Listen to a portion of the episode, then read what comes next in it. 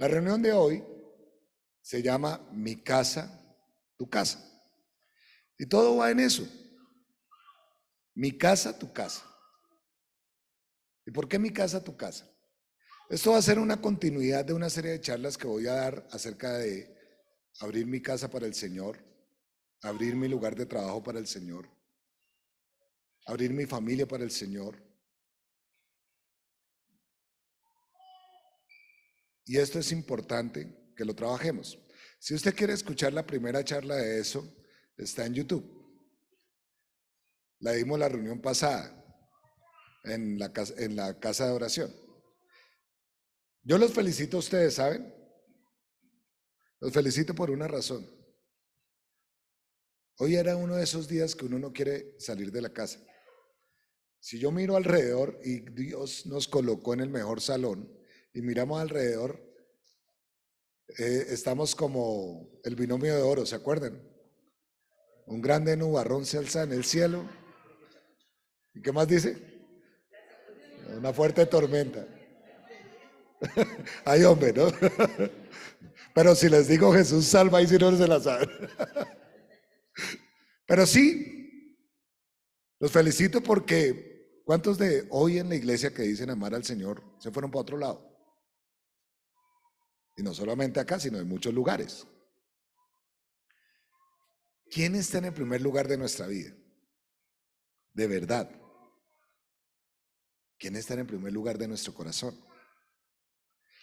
El mandamiento con promesas de Deuteronomio 6, 4 al 9, que dice, y amarás al Señor tu Dios con todas tus fuerzas, con todo tu corazón, con toda tu mente, con todo tu ser, y a tu prójimo como a ti mismo.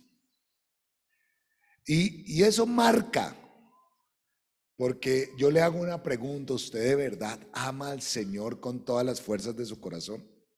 ¿Con todo tu ser? no un amor meramente intelectual, no un amor de, que yo me paro a adorar y simplemente le digo, Señor, te amo, te amo, te amo, pero ese te amo de verdad es te amo. ¿Me hago entender? ¿Cómo ama usted al Señor? Usted ama al Señor cuando usted entiende que todo lo que usted tiene, todo lo que usted hace y todo lo que usted es, es del Señor. De resto, usted no lo ama. Déjeme llevarlo a otro aspecto para que usted me entienda. Cada vez me convenzo más que si en la familia, en la pareja, no entienden que el dinero que se gana el uno y el dinero que se gana el otro es de ambos, porque son uno solo, van a tener demasiados problemas. Los problemas más grandes matrimoniales que yo he visto han sido por el dinero. Y el dinero es una cosa seria. En cambio, los discípulos, las parejas que conozco y que de, su cuenta hacen una, superan todo.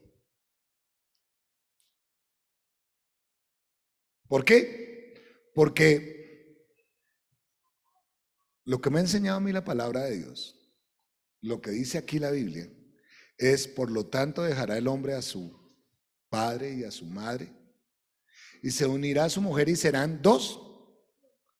¿Qué dice? Una sola carne. Es lo mismo con el Señor. Por lo tanto, Dios te dice, el hombre y la mujer dejarán al mundo, dejarán el mundo y sus deseos, dejarán la vanagloria de la vida y se unirán a mí y serán uno.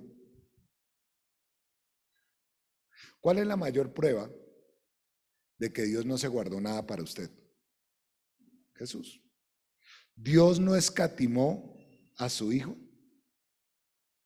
para que todo aquel que en él crea no se pierda, mas tenga vida eterna.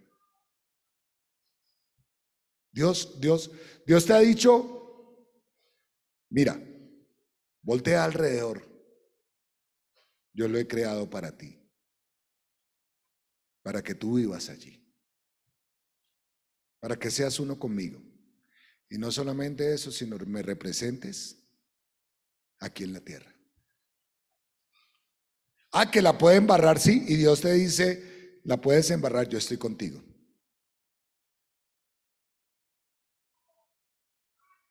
Porque te amo. ¿Y sabes qué? Como te amo, la puedes embarrar tranquilo. Sé que la próxima vez no la vas a embarrar. ¿Por qué? Porque vas a estar conmigo. Porque me vas a escuchar. Dios es el primero que nos dice, mi casa es tu casa. La pregunta es, ¿usted le puede decir a Dios, mi casa, tu casa? Mi carro, tu carro. Mis hijos son tus hijos. De por sí quiero decirle algo a los papás. Y me incluyo. Nuestros hijos son prestados. Si al caso lo único que usted puede decir que es suyo, pero porque es usted, es su pareja. Los que están solteros, pues el, su pareja es el Señor. Me, me hago entender, hijo de Dios. Todo nace de ese mandamiento, todo eso nace, inclusive Jesús no lo enseñó. Yo y el Padre somos uno. Y yo me gozo en hacer la voluntad de mi Padre.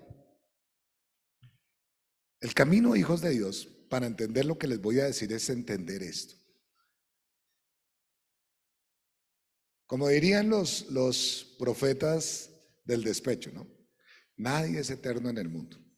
Y como nadie es eterno en el mundo, le dicen, cuando usted va al, al cajón de madera, ¿qué se lleva? Nada.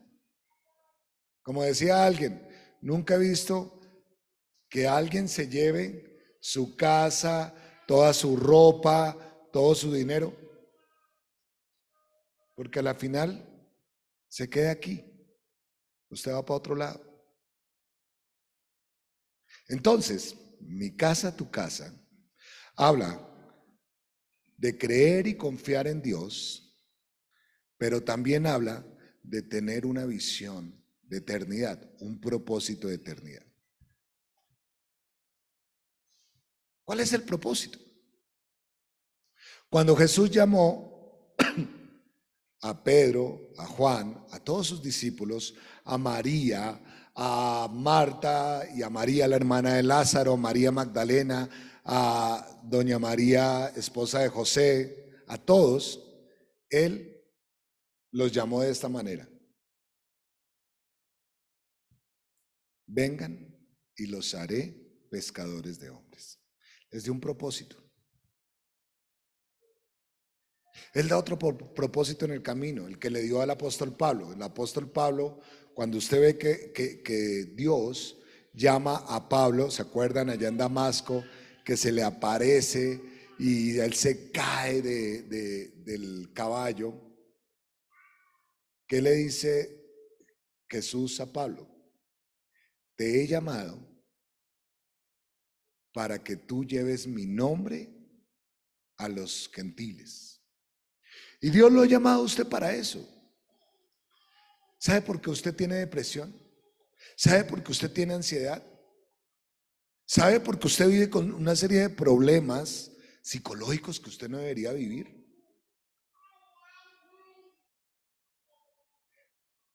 Porque usted no ha entendido el propósito de Dios en su vida o porque usted no lo ha querido seguir. Y el propósito de Dios para usted es ese. Que usted lleve el nombre de Dios a la tierra. Mi casa, tu casa.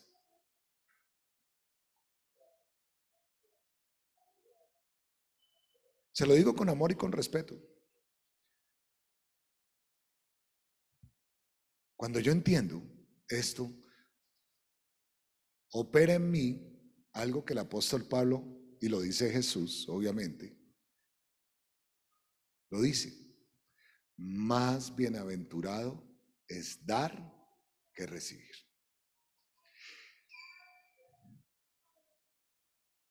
Cuando usted vive teniéndolo todo para usted, usted vive en una constante depresión y ansiedad. Porque no tengo esto, comienza la envidia. Pero es que el de al lado sí tiene y yo no tengo. Y ahí la embarro. Mí me gusta siempre hacer este ejemplo para que usted lo entienda. Me lo ha escuchado 50 mil veces, me lo va a escuchar 50 mil y un veces. Extienda su mano. Déjela abierta. ¿Le duele? No. Ahora ciérrela. Suavecito. ¿Le duele? No. Ahora apriete con todas las de la ley. ¿Qué siente? Ya comienza a sentir un dolor. Si tiene artritis va a sentirlo más. Y genera fuerza, genera tensión. Y si usted continúa todo el tiempo así, o termina estresado o cansado, puede soltarla.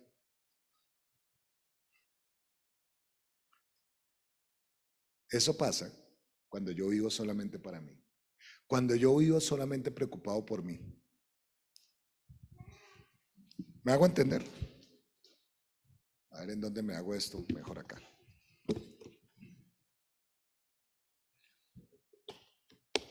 Yo doy mi testimonio, me regalaron un botilito en esta semana, lo más de bonito.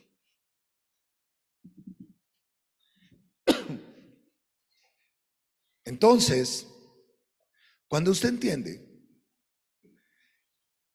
que todo lo que usted es que usted todo lo que hace, todo lo que tiene, es para la gloria de Dios, que usted pueda hacer esto, Dios se encarga de usted.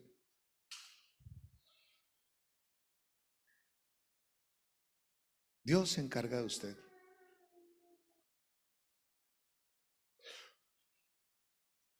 Por eso, Dios nos dice en Mateo 28, 18 al 20. Toda potestad me es dada en los cielos y en la tierra. Por tanto, vayan y hagan discípulos en todas las naciones, predicándoles en mi nombre, bautizándoles en el nombre del Padre y del Hijo y del Espíritu Santo.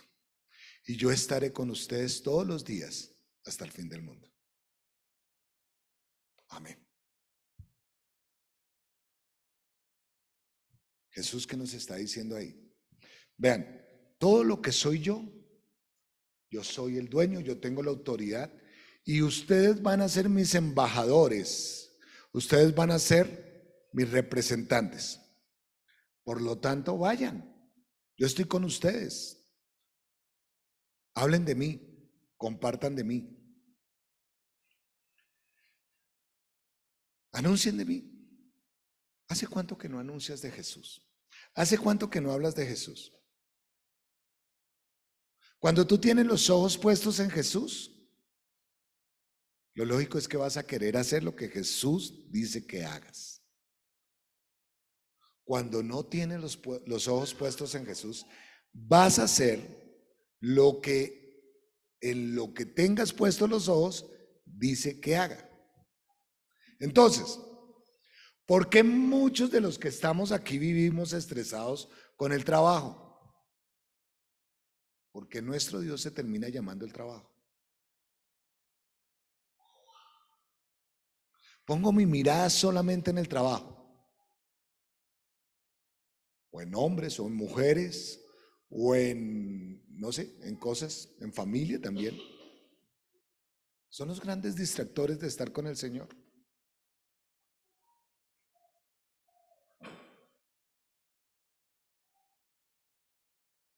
Los hijos. Se convierte en un distractor. Yo a alguien le decía, ¿usted quiere que su hijo viva bien? Ame a su esposa. Por sobre todas las cosas. O sea, después de Dios, su esposa. No lo ame a él. Primero que a su esposa. Ame a su esposa por encima de todo. ¿No se han dado cuenta? Ese es el camino. obedecer lo que Dios me dice. Usted me puede decir, Rodrigo, pero mis hijos no son importantes. Sí, son la herencia que Dios le ha dado a usted. Pero el hombre bendecido por Dios tiene que amar a su esposa. Debe amar a su esposa. Si usted coloca a su hijo, a su hija por encima de su esposo, no está obedeciendo a Dios. O de su esposa, ¿no? No está obedeciendo a Dios. Para que sus hijos puedan vivir como Dios dice, que sean criados como Dios dice, el orden natural es amar al esposo o amar a la esposa por encima de ellos. ¿Me hago entender? Ahí está un problema grande. Porque cuando usted ama primero a su hijo o a su hija, ¿sabe qué pasa? Vive estresado. Ay, es que se enfermó. Entonces no puedo ir a la iglesia porque mi hijito se enfermó. Ay, es que es mi hijo o mi hija se enfermó y ya no puedo estar contigo, mi amor. Eso es lo peor. He conocido matrimonios así, en que el esposo o la esposa le son infieles a su pareja con sus hijos. No porque tenga relaciones sexuales ni nada de eso, sino porque su hijo se convierte en el centro de atracción. Percho lo decía ahorita. Lo peor es colocar a la familia por encima de eso. Primero Dios, después mi pareja. Si estoy casado, ¿no? Si estoy soltero, primero Dios. Y primero Dios. Y después Dios. Mi casa, tu casa entra dentro de eso. Usted me está diciendo, Rodrigo, severa introducción. No, no, es que quiero que me entiendan para lo que le voy a hablar hoy. Yo sé que David quería predicar hoy, pero me toca darle otro día. Que está emocionado. No es un peligro con un micrófono. No, mentira. Muy bonito como dirigiste. Vamos a Hechos de los Apóstoles. capítulo 10. Y como vamos de tiempo, vamos bien.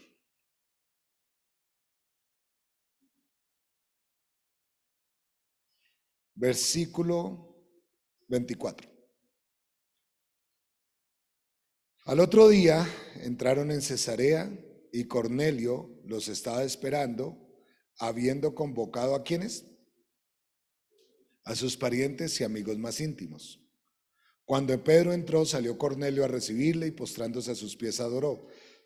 Mas Pedro le levantó diciendo, levántate, pues yo mismo también soy hombre. Y hablando con él, entró y halló muchos que se habían reunido. Y les dijo, vosotros sabéis cuán abominable es para un varón judío juntarse o acercarse a un extranjero, pero a mí me ha mostrado Dios que a ningún hombre llame común o inmundo por lo cual al ser llamado vine sin replicar. Así que pregunto, ¿por qué causa me habéis hecho venir? Entonces Cornelio dijo, hace cuatro días que a esta hora yo estaba en ayunas y a la hora novena mientras oraba en mi casa vi que se puso delante de mí un varón con vestido resplandeciente.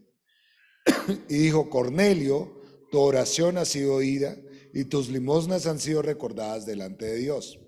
Envía pues a Jope y haz venir a Simón el que tiene por sobrenombre Pedro, el cual mora en casa de Simón, un curtidor junto al mar.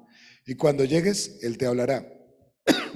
Así que luego envié por ti, y tú has hecho bien en venir. Ahora pues todos nosotros estamos aquí en la presencia de Dios para oír todo lo que Dios te ha mandado.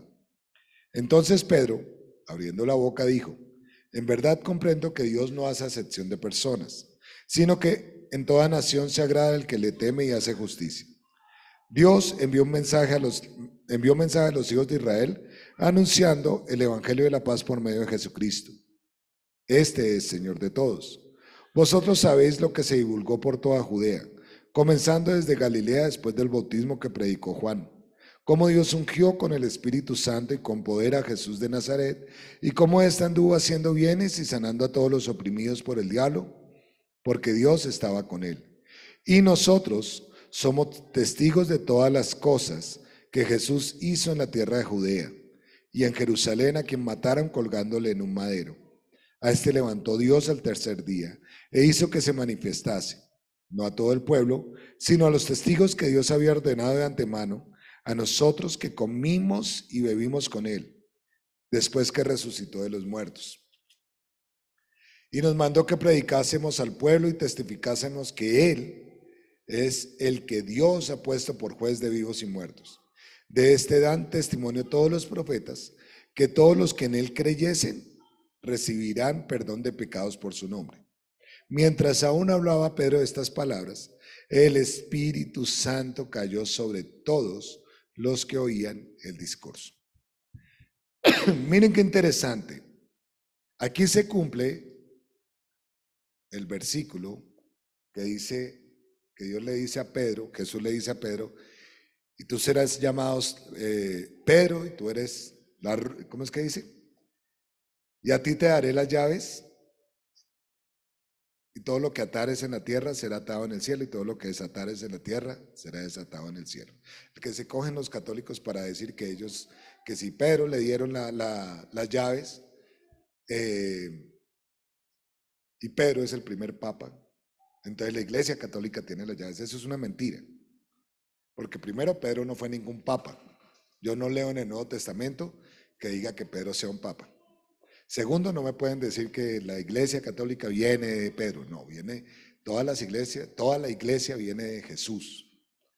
Pero tercero, cuando se habla de la llave que abre la entrada al reino de los cielos, habla desde este momento a Pedro le fue mostrada la entrada de todos los pueblos de la tierra al reino de Dios. A través de Cornelio, un varón que no era judío y que buscaba al Señor fervientemente. Bien, una serie de visiones, Pedro tuvo unas visiones, ustedes, algunos de ustedes han leído todo el pasaje. Pero aquí sucede algo tremendo. Cornelio manda llamar a Pedro. Pedro entiende que es del Señor. Va a la casa de Cornelio. ¿Y a quiénes junta Cornelio? ¿A quiénes? Familia y amigos. ¿Para qué? Para que escuchen lo que Dios ha querido que ellos escucharan les abrió su casa. Dice que Cornelio, ustedes pueden leer más arriba, que era un varón justo, que daba limosnas, ayudaba a la sinagoga de los judíos, o sea, a la asamblea de los judíos. Y era, dice ahí arribita, que era un varón temeroso de Dios. Pero necesitaba a alguien que le encauzara. Pero el hombre era un evangelista de miedo. Llamó a su familia y a sus amigos y los invitó a su casa. Y no solamente eso, sino invitó a Pedro a que viniera a hablarles. La importancia de que usted habla a su casa. Una de las características de un cristiano es que debe ser hospedador, hospitalario.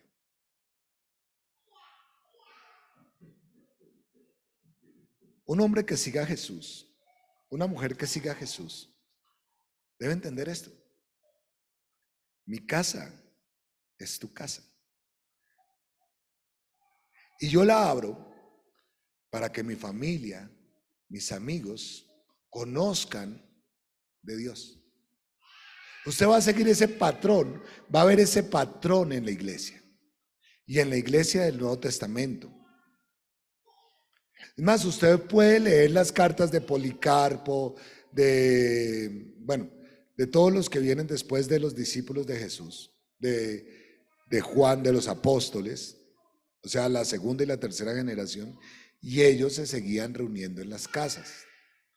Usted puede leer en Corintios que Gallo era el hombre que abría su casa para que todas las diferentes asambleas de Corinto, que eran las iglesias en casa, vinieran a su casa y se reunieran allí. Muchas veces nosotros decimos, ¿cómo puedo yo ayudar en la gran comisión? Tan solo el hecho de abrir mi casa para que por lo menos mis hijos escuchen de Dios.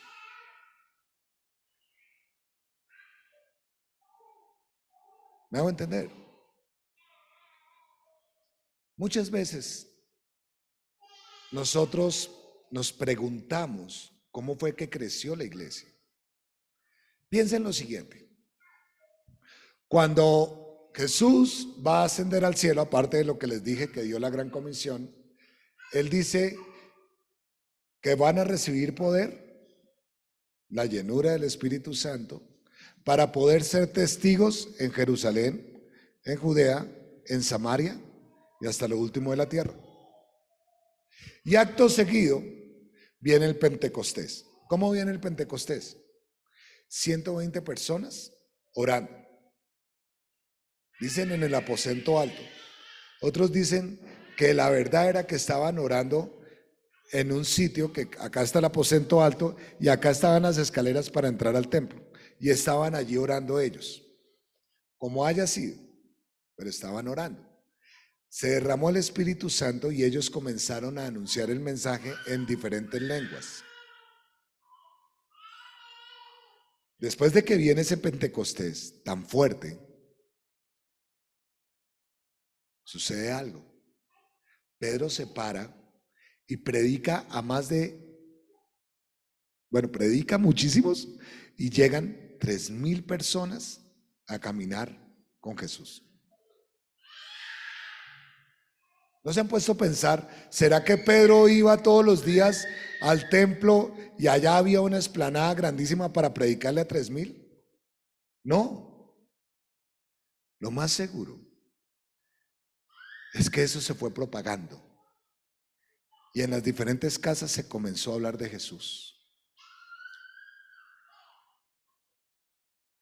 Y en las diferentes casas se comenzó a hablar de Él y a recibirle a Él. ¿Por qué se lo digo? Vaya a Hechos 2.42. Vayamos a Hechos 2.42 para que usted me entienda. Dice, y perseveraban en la doctrina de los apóstoles, en la comunión unos con otros, en el partimiento del pan y en las oraciones. Y vaya al 46, perseverando unánimes cada día en el templo y partiendo el pan en donde? En las casas. Comían juntos con alegría y sencillez de corazón. ¿Qué quiere decir eso? Que Dios utilizó las casas de las personas para anunciar su mensaje. Cuando dice partiendo el pan, habla de la Santa Cena. Ellos recordaban el sacrificio de Jesús. Y le decían a sus hijos, ¿sabes por qué estamos haciendo esto? Porque Jesús hace unos pocos días murió por nosotros en una cruz. Nos salvó por su sangre de los pecados que teníamos y nos dio una nueva vida. Y eso se fue propagando. Se fue propagando. Usted puede leer en Hechos de los Apóstoles cómo llegó, por ejemplo, Timoteo. ¿Se acuerdan?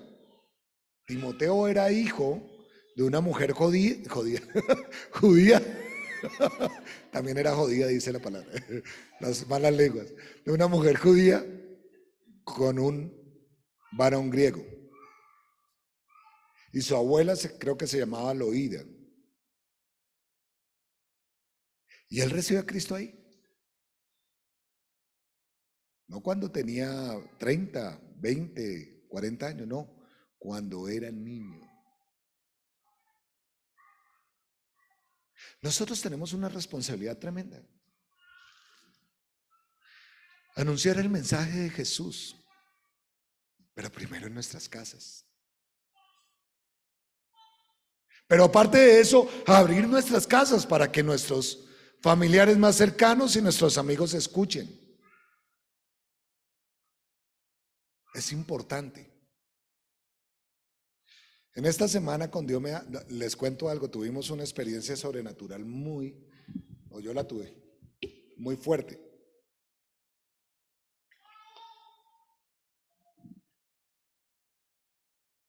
Y Dios me cogió en oración y me dio una carga tremenda por la generación actual. De por sí, que estamos locos, ¿no? O está muy loco la vaina. Y están confundiendo identidad de género con trastornos de, eh, de personalidad. Creo que para algunos de ustedes fue impactante un señor barbado, que yo que le calculo que tiene por lo menos unos 30 años, vistiendo como una niña y contando que él era poliamoroso, que era, era una demi, que yo no sé qué, que ni siquiera sé qué es una demi, me toca investigar. Que se creía una niña de 8 o 10 años, pero era poliamoroso.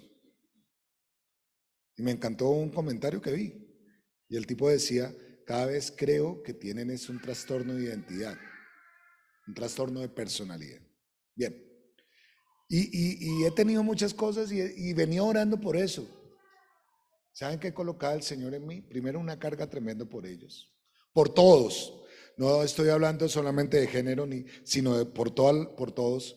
Pero, pero Dios me decía, simplemente están confundidos pero no hay ninguno de mis hijos que les hable. Si pasara un homosexual aquí al lado, ¿lo aceptaríamos? Si pasara una persona trans, ¿lo aceptaríamos? Yo creo que la iglesia lo acepta. Creo que usted lo va a hacer. Y juntos en amor lo llevaríamos a conocer a Jesús. ¿Cómo fue el proceso de nosotros? Estoy seguro que la gran mayoría de nosotros sí recibió a Cristo de golpe con, nos compartieron las cuatro leyes, pero la gran mayoría de nosotros creció en medio de un grupo de oración, en medio de una célula, una reunión con otros hermanos que nos dejaron expresar las dudas y esos hermanos mayores, por decirlo así, nos guiaron para entender el amor de Dios para nosotros. Pues bien, este es el momento de nosotros. Este es el momento de nosotros. Este es el momento de compartirlas a los otros y mostrarles el amor de Cristo. Este es el momento de abrir nuestras casas para que ellos lleguen. Dios nos está llamando. Miren qué interesante. Cuando volvamos a Cornelio, ¿Cómo estamos de tiempo? Bien.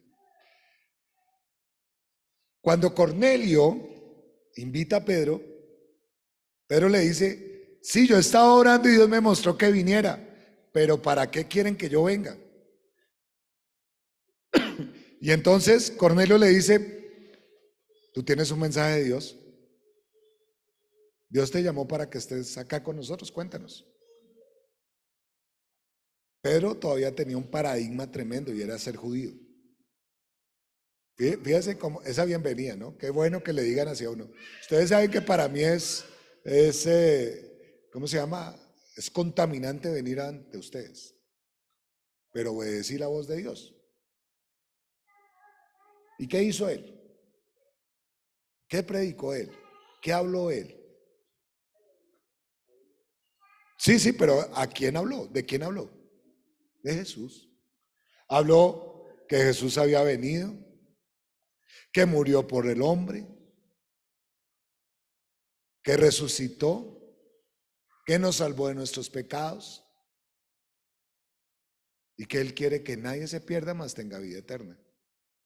Y me encanta, Pablo seguramente iba a comenzar a hablar y como que el Espíritu Santo le dijo, te callas, ahora vengo yo. ¿Qué es lo que necesita el mundo conocer? Eso. Algunos teólogos dicen que el discurso más grande, más especial que hizo el apóstol Pablo fue el de Atenas. Usted ve y Pablo se manda severo discurso, aprovecha lo que sucede.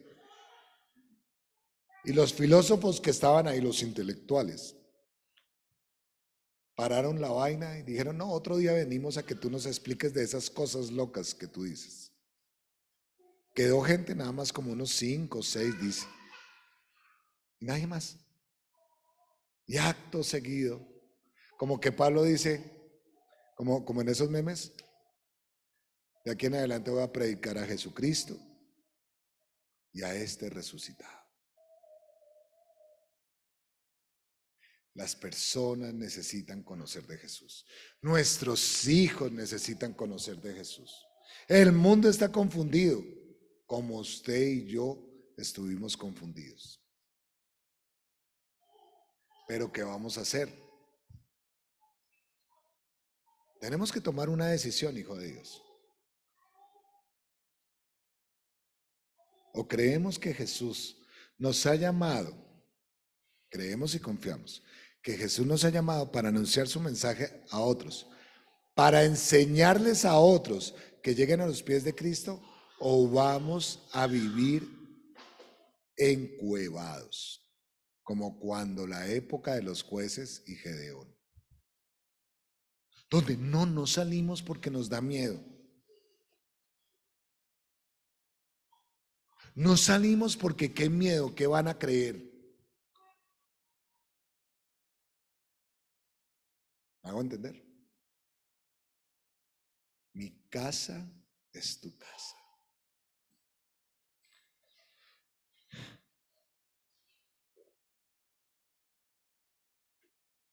Quiero invitarles a que mediten eso.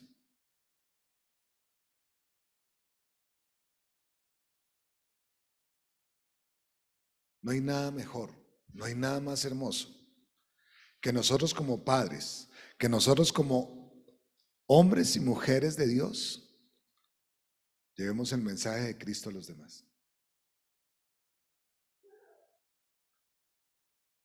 ¿Usted se ha sentado a hablar con Dios y preguntarle cómo quieres que, tú lo, que yo lo haga? Algunos me dicen, pero es que Dios no me habla. Bueno, listo, no te habla. ¿Qué dice, por ejemplo, Deuteronomio 6, del 4 al 9? Dice, aparte de, de amarás al Señor con todas tus fuerzas, dice, y estas palabras se las enseñarás a tus hijos y las colocarás en los postes. Es decir, arranque con su familia. Ay, pero es que me van a hacer mala cara, me van a levantar los ojos. Pues no importa, escuchen. La coherencia arranca en el momento en que usted decide hacer lo que tiene que hacer. Si usted es constante, sus hijos van a entender, para mi papá y mi mamá esto es importante, nosotros tenemos que seguirles. Punto. Pero cuando usted comienza, ay no, es que se va a sentir mal. Hijito, Dios te bendice. Pero aquí vamos a hacer esto.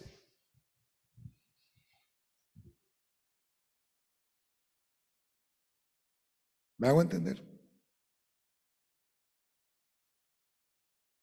El mundo trae perdición. Los deseos del mundo son cosas serias. Y el mundo necesita, cuando yo digo el mundo en este caso, las personas necesitan entender que el mundo es cosa seria. Ahorita cuando estaba orando el predicador invitado, él estaba diciendo algo que era muy interesante y que creo que era del Espíritu Santo para todos. Y es que Dios nos ha trasladado el reino de las tinieblas, de la oscuridad, que estábamos metidos al reino de Jesús.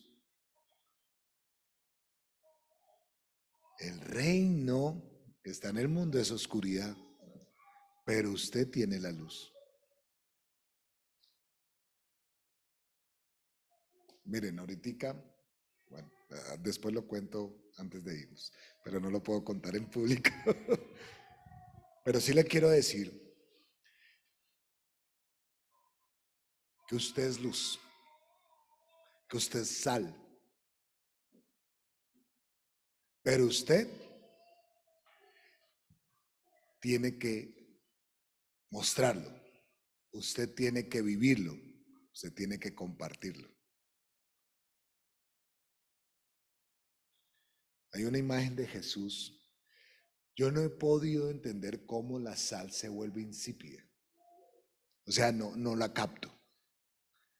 Es antinatural, ¿sí o no? Y Jesús dice que si nosotros no cumplimos nuestro papel, somos como esa sal que es tirada afuera porque es insípida. Y simplemente sirve para que otros la pisen. A mí me impresiona eso. No me está diciendo que pierdo la salvación.